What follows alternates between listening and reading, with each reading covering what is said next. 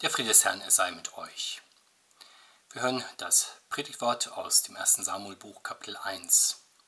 Es war ein Mann von Ramathaim Zophim vom Gebirge Ephraim, der hieß Helkana, ein Sohn Jerohams, des Sohnes Elihus, des Sohnes Tohus, des Sohnes Zufs, ein Ephraimiter. Und er hatte zwei Frauen, die eine hieß Hanna, die andere Penina. Penina aber hatte Kinder, Hanna hatte keine Kinder. Dieser Mann ging jährlich hinauf von seiner Stadt, um anzubeten und dem Herrn Zebaoth zu opfern in Silo. Dort aber waren Hophni und Pinhas, die beiden Söhne Elis, Priester des Herrn. Wenn nun der Tag kam, dass Elkanah opferte, gab er seiner Frau Penina und allen ihren Söhnen und Töchtern Stücke vom Opferfleisch. Aber Hannah gab er ein Stück traurig, denn er hatte Hannah lieb, obgleich der Herr ihren Leib verschlossen hatte. Und ihre Widersacherin kränkte und reizte sie sehr, weil der Herr ihren Leib verschlossen hatte. So ging es alle Jahre, wenn sie hinaufzog zum Haus des Herrn, kränkte jene sie. Dann weinte Hanna und aß nichts. Elkanah aber ihr Mann sprach zu ihr, Hanna, warum weinst du? Warum isst du nichts? Warum ist dein Herz so traurig? Bin ich dir nicht mehr wert als zehn Söhne?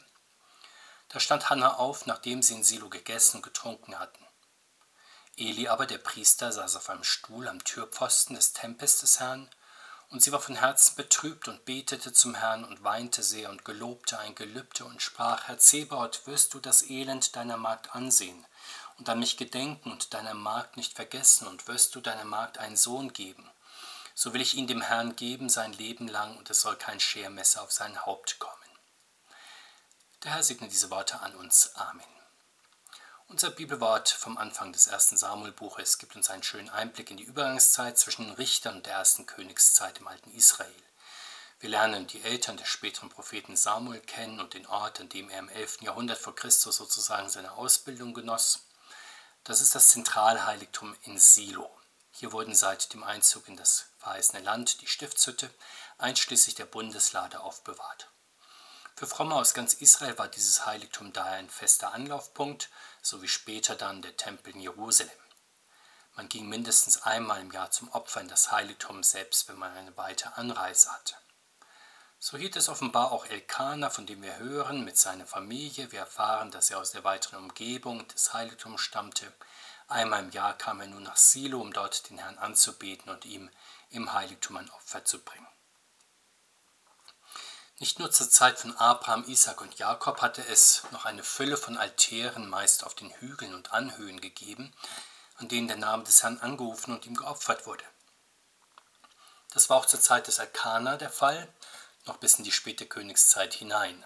Allerdings unter den Propheten kam das Opfern auf den Höhen, wie das genannt wurde, in Verruf, weil es als Konkurrenz zum Zentralheiligtum in Jerusalem angesehen wurde, auch als Einfallstor des Vielgötterglaubens und eines nicht gesetzeskonformen Gottesdienstes. In Silo und später im Tempel in Jerusalem dagegen wurde möglichst vollständig die alte Tradition der Väter gepflegt, mit allen Gottesdiensten und Festen, wie sie das Gesetz des Mose vorsah. Seit der Zerstörung des Tempels in der Römerzeit lernte das Judentum aber auch ohne ein Zentralheiligtum gut auszukommen. Als evangelischen Christen geht es uns in Besinnung auf Jesus Christus ganz ähnlich. Er ist ja der, der schon zu Lebzeiten keinen festen Ort hatte, um sein Haupt zu betten. Sein Erlösungswerk am Kreuz vollbrachte er draußen vor den Toren der Stadt. Er war nicht nur hoher Priester eines irdischen Heiligtums, sondern ist hoher Priester des himmlischen Heiligtums. Deshalb brauchen wir auch keine Hauptkirche der Christenheit, nicht in Jerusalem, Rom, in Wittenberg, Genf, Canterbury, New York oder sonst wo. Aber sehr wohl benötigen wir, wie schon zur Zeit des Samuel, geistliche Zentren, in denen dem Wort Gottes gemäß gepredigt, die Sakramente ausgeteilt und der Gottesdienst gefeiert wird.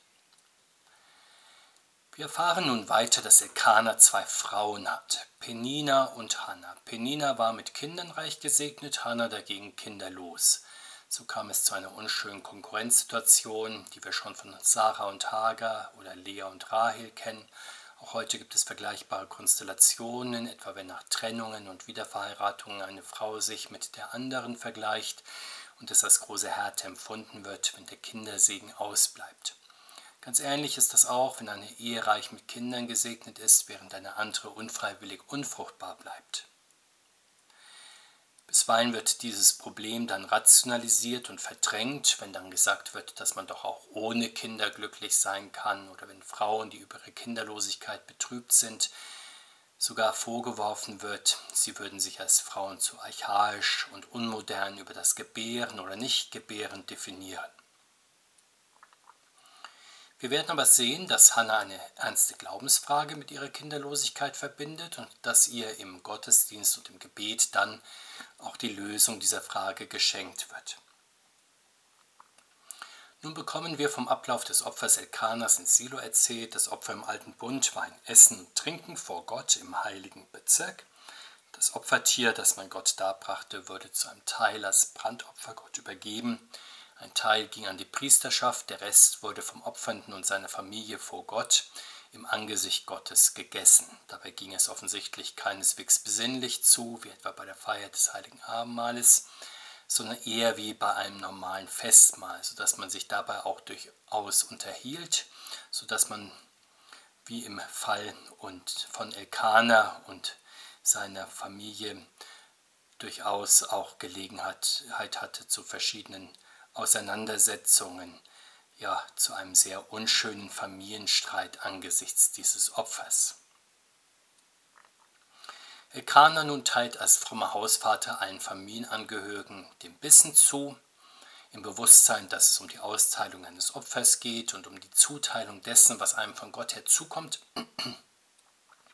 Und deswegen gibt Elkanah seiner Frau Hannah ihr Stück vom Opfer stets traurig, nicht weil er selbst über ihre Unfruchtbarkeit betrübt wäre, sondern weil es ihm für sie leid tut, dass Gott ihren Leib verschlossen hat.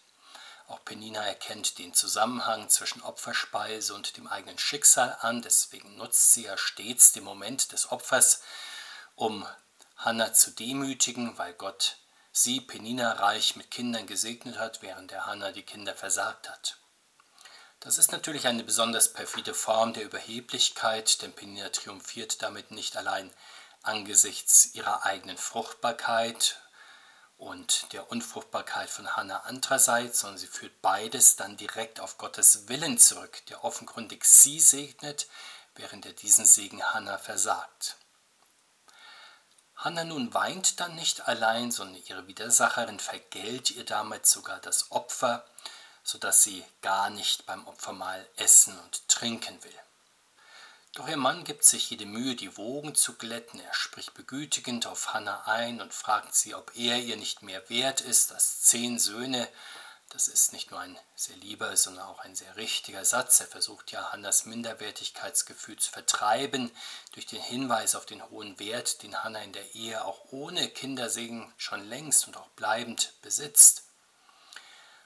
Man kann sich diese Bibelstelle merken, um sie weiterzugeben, etwa wenn Menschen in großer Unkenntnis behaupten, dass es in orientalischen Gesellschaften gar keine wirkliche Liebe zwischen Mann und Frau gegeben habe, sondern nur eine Zweckgemeinschaft zur Reproduktion. Das stimmt offenkundig nicht, wie wir hier an dieser Geschichte sehen.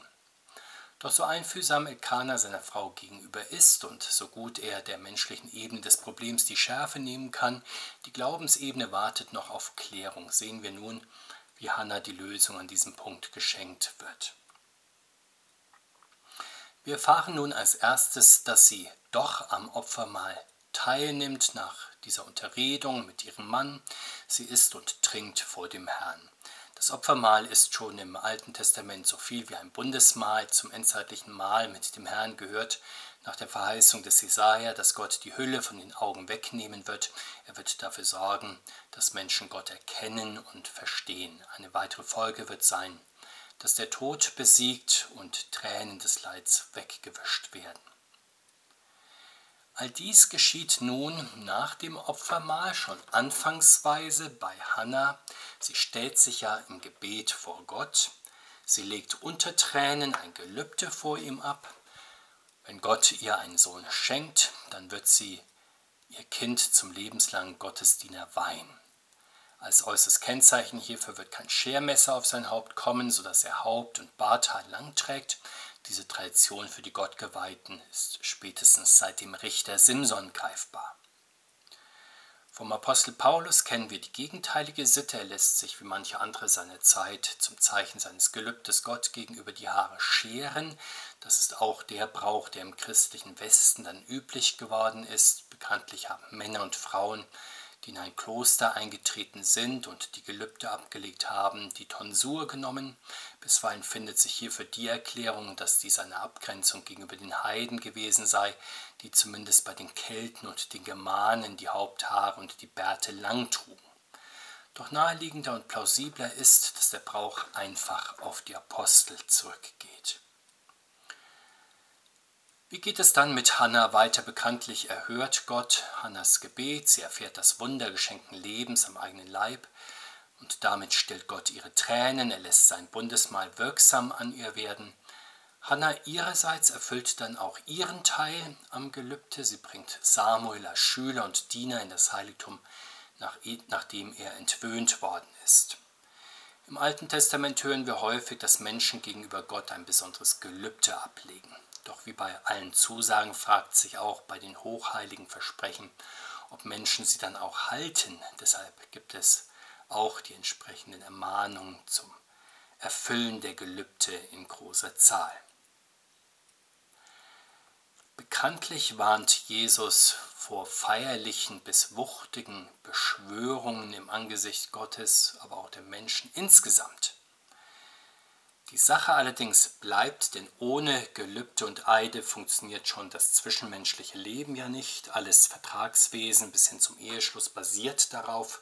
Auch das Glaubensleben wird von wichtigen Versprechen geprägt, vom Taufversprechen der Eltern und Paten über das Konfirmations- bis zum Eheversprechen, die zu verschiedenen Anlässen dann auch bestätigt und bekräftigt werden können. Bei jeder Abendmahlsfeier dann wird der Taufbund auch erneuert. Das geschieht von Gottes Seite, indem er uns einlädt und indem er uns sein Leib und sein Blut austeilt. Das erfolgt von unserer Seite dann, indem wir unsererseits die Einladung annehmen und mit unserem gläubigen Amen antworten. Das ist sozusagen stets ein zweiseitiges Gelübde, ein Bundesvertrag, der hier auf neue Weise geschlossen wird.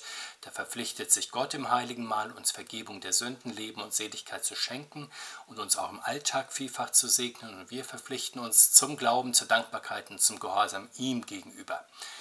Das beinhaltet dann auch manches Dankopfer, so wie Hannah letztlich ihren Sohn Samuel dann als Dankopfer zu Gott bringt, von dem sie ihn ja empfangen hat. Gott mache auch uns bereit, ihm auf seine Gnade im Glauben und im Gebet zu antworten. Er segne uns heute und alle Tage und in Ewigkeit. Amen.